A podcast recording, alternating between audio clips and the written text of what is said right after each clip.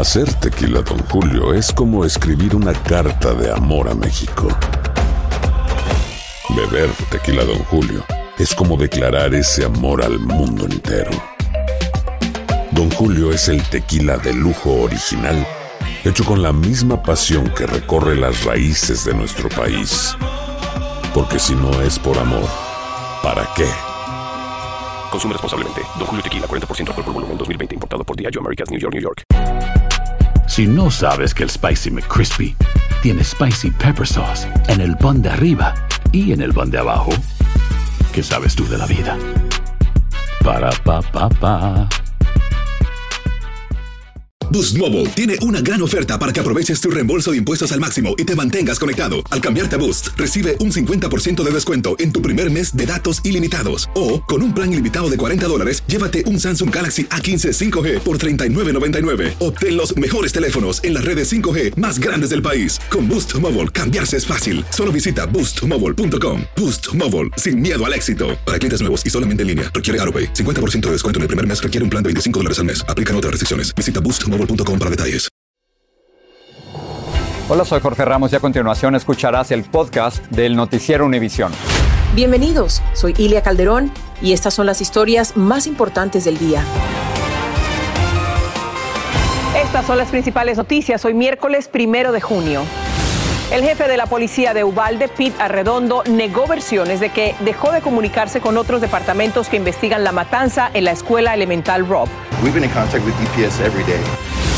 En México, los equipos de rescate buscan a por lo menos 20 desaparecidos durante el paso del huracán Ágata. Ya se han confirmado 10 personas muertas. Pues no tenemos ni para tomar, pero pues ahorita a ver si por lo menos nos llega la ayuda de que nos apoyen con agua, con comida o con lo que se pueda, pues porque pues todo perdimos aquí, no tenemos nada, se mojó la ropa, los trastes, todo, todo se perdió. El precio de la gasolina aumentó otra vez y el galón promedio se situó en 4 dólares con 69 centavos. En el noticiero hablaremos de los estados donde está costando aún más. Y el presidente Biden reconoció que la escasez de la leche de fórmula está causando serios problemas a muchas familias. Hoy les pidió a gerentes de las fábricas que aceleren la producción doméstica. Este es Noticiero Univisión con Jorge Ramos e Ilia Calderón. Ile, amigos, muy buenas tardes. El jefe de la policía de Ubalde hizo hoy los primeros comentarios públicos desde que otro oficial de Texas lo responsabilizara por la demora en responder al pistolero que sembró el terror en la escuela primaria Rob. Entre tanto, León, las familias, rodeadas por el gran apoyo de su comunidad, están despidiendo a sus seres queridos. Juan Carlos González está en Ubalde. El jefe de la policía del Distrito Escolar de Uvalde, Texas, Pete Arredondo, se defendió de las acusaciones de que supuestamente dejó de cooperar en la investigación sobre el tiroteo en la escuela Raw. I've, I've been on the phone with them every day. Just so They you say know. you're not cooperating. So take Just, two just, seconds. just, just, just, just so you know, we've been talking to them every day.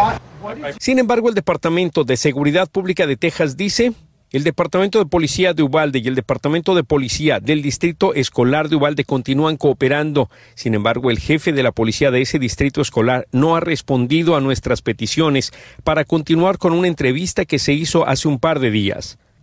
Arredondo se convirtió desde ayer en miembro del Consejo Municipal de Ubalde. Hoy permanece en medio de la controversia porque supuestamente ordenó a los policías que no entraran al aula donde estaba Salvador Ramos disparando en contra de los niños de ese salón. Hoy se le pidió que explicara a los padres por qué tomó esa decisión, pero se negó a hacerlo.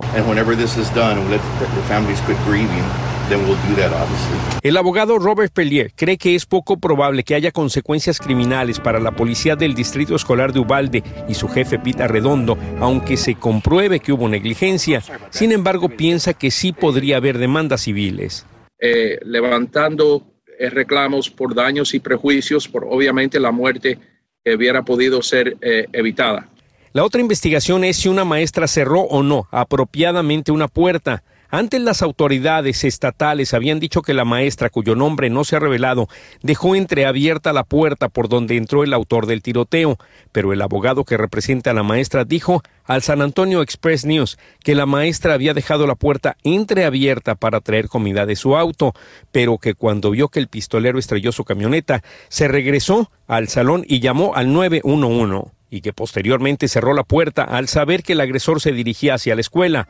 Agregó su abogado que ella pensó que la puerta se había cerrado completamente porque las puertas deben permanecer cerradas con seguro.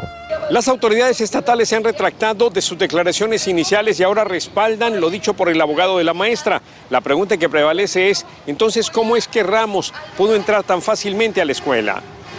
En Uvalde, Texas, Juan Carlos González, Univisión. Son estremecedores los momentos que se están viviendo en Ubalde en los funerales de las víctimas de esta masacre.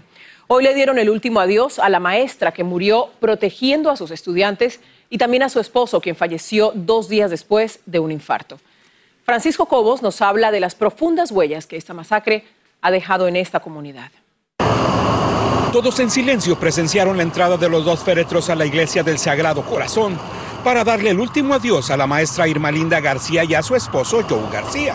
Sus cuatro jóvenes hijos, un infante de marina, un estudiante de universidad, una de secundaria y un estudiante de séptimo grado, presenciaban el solemne momento mientras todos se acercaban a darle las condolencias. Durante la misa, el arzobispo de San Antonio dijo que la maestra hizo con sus alumnos lo que habría hecho con sus propios hijos, protegerlos hasta el último aliento. Y celebrar eh, en el dolor la pérdida de, de dos seres muy queridos en la comunidad. La maestra Irma García tenía 23 años en las aulas y ha sido calificada como heroína porque murió tratando de salvar a sus estudiantes de cuarto grado. Su esposo Joe García falleció de un infarto dos días después de su muerte. Este miércoles volvieron a estar juntos en esta ceremonia en la que los féretros se llevaron en una caravana de coches negros escoltados por la policía y motociclistas. Es muy difícil que le demos consuelo, ¿verdad? Pero simple y sencillamente les decimos que estamos con ellos. Tras la misa los llevaron al cementerio de Ubalde en donde finalmente los despidieron familiares y amigos. A la ceremonia acudió el secretario de Educación de Estados Unidos, quien dijo que será difícil, pero este pueblo debe salir adelante con la ayuda de toda la nación. Sé que bastante difícil va a ser poder regresar al salón, pero los niños le van a dar la fuerza. Pero aquí la tragedia no está solo en torno a los que murieron. Los sobrevivientes también sufren de heridas emocionales difíciles de sanar. Recordar cuando viste a tus compañeros de clase, a tus profesores recibiendo esas heridas, son cosas que llevan a las personas que sufren esos, uh, esas situaciones por el resto de la vida. Según lo planeado, las ceremonias religiosas y los funerales se extenderán al menos durante las próximas dos semanas. En Uvalde, Texas, Francisco Cobos, Univisión. Mientras tanto, un jurado especial acusó de terrorismo doméstico al hombre de 18 años que asesinó a 10 personas afroamericanas en un supermercado de Buffalo. La acusación contiene 10 cargos de asesinato premeditado motivado por el odio. El juez le leerá las acusaciones a Peyton Gendron mañana jueves. En la ciudad de Nueva York, una mujer a la que un pistolero hirió en el metro el pasado mes de abril demandó a Glock, la compañía que fabricó el arma usada en este ataque. La demanda que presentó Eileen Stir pondrá a prueba una reciente ley estatal de Nueva York que permite a las víctimas de los tiroteos demandar a los fabricantes y a los vendedores de armas. Stir fue una de 10 víctimas de este atentado del que se acusa a Frank James. Vamos ahora a Oaxaca, en México, donde todavía se busca a 20 personas desaparecidas durante el violento avance del huracán Ágata. El saldo de daño se va multiplicando conforme los equipos de emergencia tienen acceso a las zonas más afectadas. Cantidades, créanme, colosales de agua dejaron enorme devastación en varias ciudades, dejando también miles de damnificados. Jessica Cermeño habló con uno de ellos que salvó a varias personas de morir ahogadas. Vean.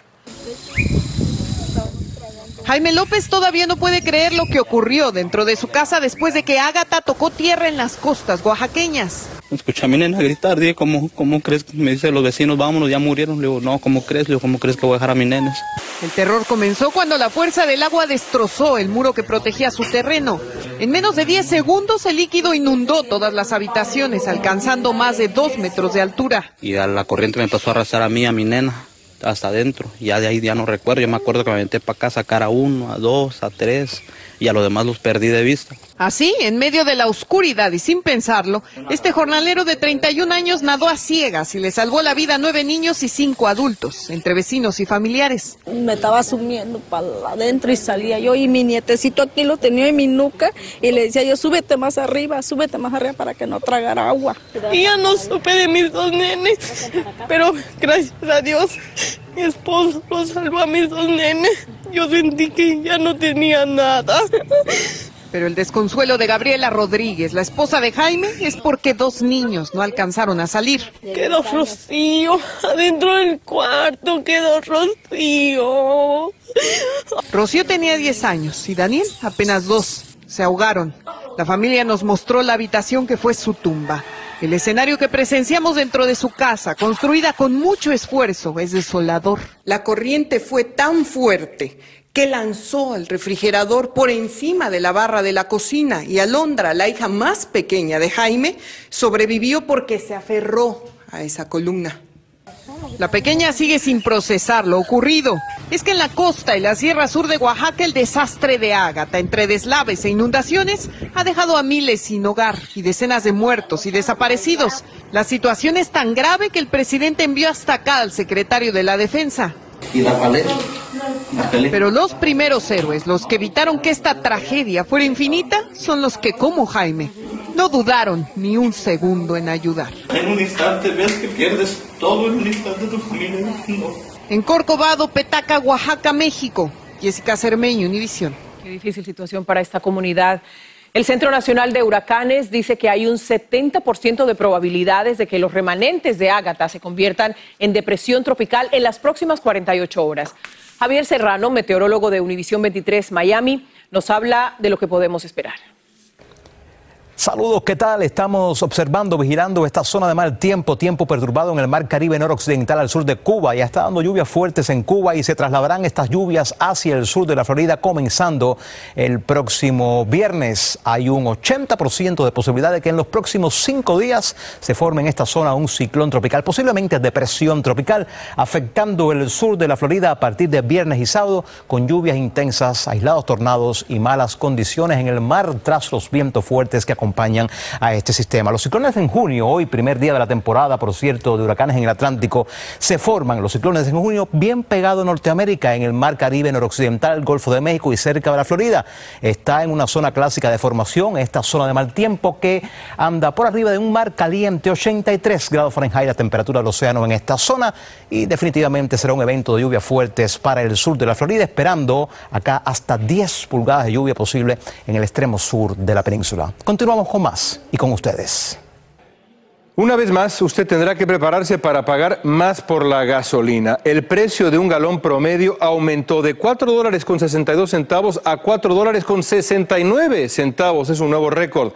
La AAA informa que en varios estados el promedio es incluso mayor de 6 dólares. Entre esos estados está California, donde muchos choferes están pagando hasta 8 dólares por cada galón de gasolina. Una locura. Luis Mejid nos habla de las consecuencias para nuestros bolsillos. Manejar cuesta cada vez más dinero.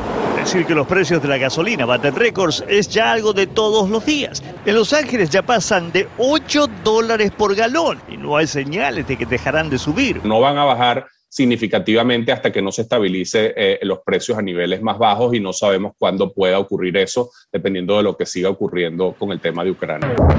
El tema de Ucrania por ahora no mejora. Primero Estados Unidos dejó de comprar petróleo ruso. Ahora se agrega gran parte de la Unión Europea, desestabilizando el mercado internacional y subiendo los precios del crudo en todo el mundo. Aquí en Estados Unidos, Illinois y todos los estados del oeste tienen los precios más altos del país. Entre ellos está California. Ahorita acabo de echar diésel, salió 230 dólares el tanque. Donde cada dos días Rosendo Calderón llena el tanque con diésel. Yo estoy pensando no seguir trabajando como estábamos trabajando, es mejor quedarse en casa. Pues ya cuando haces cuenta del dinero no, no, no, no tiene sentido con los precios de la gasolina sube también casi todo lo demás. Pues todavía es un poquito manejable. Ya. Pero más adelante, quién sabe. La inflación también bate récords en el país y muchos de los que creían que era un efecto de poco tiempo esperable al salir de la pandemia reconocen que se han equivocado. Um, Entre ellos, notablemente, la misma secretaria del Tesoro de los Estados Unidos.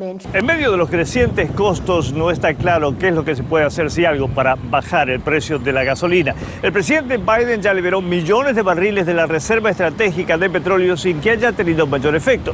Varios estados están probando otras alternativas. Por ejemplo, California quiere dar un reembolso a los conductores, pero el esfuerzo hasta ahora no ha llegado demasiado lejos. En San Francisco, Luis Mejid, Univision. Si no sabes que el Spicy McCrispy tiene Spicy Pepper Sauce en el pan de arriba y en el pan de abajo, ¿qué sabes tú de la vida? Para, pa, pa, pa. Boost Mobile tiene una gran oferta para que aproveches tu reembolso de impuestos al máximo y te mantengas conectado. Al cambiarte a Boost, recibe un 50% de descuento en tu primer mes de datos ilimitados. O, con un plan ilimitado de 40 dólares, llévate un Samsung Galaxy A15 5G por $39.99. Obtén los mejores teléfonos en las redes 5G más grandes del país. Con Boost Mobile, cambiarse es fácil. Solo visita boostmobile.com. Boost Mobile, sin miedo al éxito. Para clientes nuevos y solamente en línea, requiere AroPay. 50% de descuento en el primer mes requiere un plan de 25 dólares al mes. Aplican otras restricciones. Visita boostmobile.com para detalles. American Giant makes great clothing, sweatshirts, jeans, and more right here in the U.S. Visit American-Giant.com and get 20% off your first order with code STAPLE20. That's 20% off your first order at American-Giant.com, code STAPLE20. Estás escuchando el podcast del Noticiero Univisión. A pesar de la operación Fly Formula implementada por la administración Biden, todavía hay escasez de ese alimento para bebés. Así que la Casa Blanca organizó una nueva reunión virtual con los fabricantes de la fórmula para acelerar su producción y insistirles en que deben garantizar que sea segura para el consumo de los infantes. Pedro Rojas desde Washington tiene más detalles. ¿Qué pasa, mi amor? Deyanira Félix asegura que junto a su hija Ella Camila, quien tiene cuatro meses de edad, están viviendo un calvario por la escasez de la fórmula para bebé. Y dice que aun cuando la semana pasada llegaron dos aviones con cargas de ese producto desde Europa, todo sigue igual. Es que no las he visto. O sea, no sé. sí, en ese sentido te puedo decir, no sé de lo que me están hablando, porque no hay leche. Biden reveló que sabía del problema desde principios de abril al finalizar un encuentro con fabricantes de fórmula para bebé y líderes de varias agencias federales, en la que trataron cómo se combate la falta del producto. La vocera de la Casa Blanca se vio obligada a defenderlo. Yo sé que eso lo dijo él y lo voy a dejar así, pero voy a decir que como gobierno hemos trabajado en esto desde febrero, resaltó. Biden también buscó reflejar el drama que viven millones de familias. No hay nada más estresante que saber que no se puede obtener lo que los niños necesitan, dijo el mandatario. La Casa Blanca además informó que como parte de la operación Fly Formula, la próxima semana estarán llegando aviones desde Inglaterra y Australia con millones de botellas de 8 onzas de fórmula para bebé. Aviones de United Airlines traerán desde Londres estas tres versiones de la fórmula Kendamil. A pesar de los anuncios de la Casa Blanca, madres dicen estar frustradas por la carencia del producto. En las noches me preocupo bastante. A veces estoy eh, como le decía a mi amiga, tengo que estar tomando mucha agua, mucha agua porque quiero tener leche, porque digo, y si de pronto no encuentro para nada. Los aviones que estarán trayendo la fórmula van a aterrizar en varias ciudades del país. En Washington, Pedro Rojas, Univisión. Los Centros para el Control y Prevención de Enfermedades están reafirmando su autoridad para emitir un mandato de uso de mascarilla para los viajeros de Estados Unidos. En abril, un tribunal anuló la obligatoriedad, lo que impidió que el gobierno federal la aplicara en todo Estados Unidos. Pero este martes, estos centros le pidieron a un tribunal de apelación que revocara aquella decisión con el argumento de que las mascarillas son una forma eficaz de prevenir el contagio de enfermedades. California implementó desde hoy nuevas y más drásticas medidas para restringir el uso de agua debido a la sequía crónica que padece el estado. Una de ellas es que solo se podrá regar el césped una vez a la semana. La falta de lluvias y altas temperaturas empeoran las condiciones secas. A eso se suma que el lago Med, el mayor embalse del país, sigue drenando a niveles mínimos sin precedentes y se espera que en septiembre del 2023 este lago solo esté lleno en un 19%. Impresionante la sequía en California. El narcotraficante colombiano Gilberto Rodríguez Orejuela, ex líder del poderoso cartel de Cali, falleció en una cárcel de los Estados Unidos. La noticia fue confirmada por su abogado defensor David Marcus, quien no especificó la causa de la muerte. Las autoridades extraditaron al capo en diciembre del 2004 para ser juzgado por enviar al país toneladas de cocaína. Yesid Vaquero nos amplía. Este era Gilberto Rodríguez Orejuela, el mayor de los llamados hermanos Rodríguez y uno de los capos del cartel de Cali, organización que envió toneladas de droga hacia Estados Unidos y en Colombia protagonizó una dura, cruel y violenta guerra entre cárteles contra el de Pablo Escobar. Le apodaban el ajedrecista no solo por su gusto por ese juego, sino por la forma en que logró escabullírsele a las autoridades hasta que un general colombiano logró capturarlo en 1995. Porque le dimos a que mete al ajedrecista. El general Serrano recuerda que tras la captura vino con él en un avión y que hasta temió por la salud del narco. Porque él eh, era hipertenso, tomaba mucho artensol y yo en el avión lo miraba y decía, Dios mío, que no le vaya a dar un infarto. Mientras estuvo preso en Colombia, se encargó de la tienda del reclusorio. Estuvo siete años preso y quedó libre por buena conducta. Y en 2004 fue recapturado y extraditado a Estados Unidos. En medio del operativo, también quedaron registrados sus problemas de presión arterial alta. Estoy tomando atenolol con clortadidona, un diurético y un, un atenolol. Ese fue su último día en Colombia. Su última imagen es abordando este avión que lo condujo a Estados Unidos, donde purgaba una condena en una cárcel de Carolina del Norte. Allí padeció un cáncer de colon y le negaron dos veces la petición de clemencia por su estado de salud. Esta mañana murió debido a un linfoma cerebral. Su hermano Miguel continúa preso en Carolina del Sur. Tras la muerte del capo se conoció además una denuncia de su familia, quienes dicen que durante dos meses le perdieron el rastro y a pesar de sus intentos jamás pudieron llegar al Buró de Prisiones de los Estados Unidos. En Bogotá, Colombia, Yesid Vaquero, Univisión.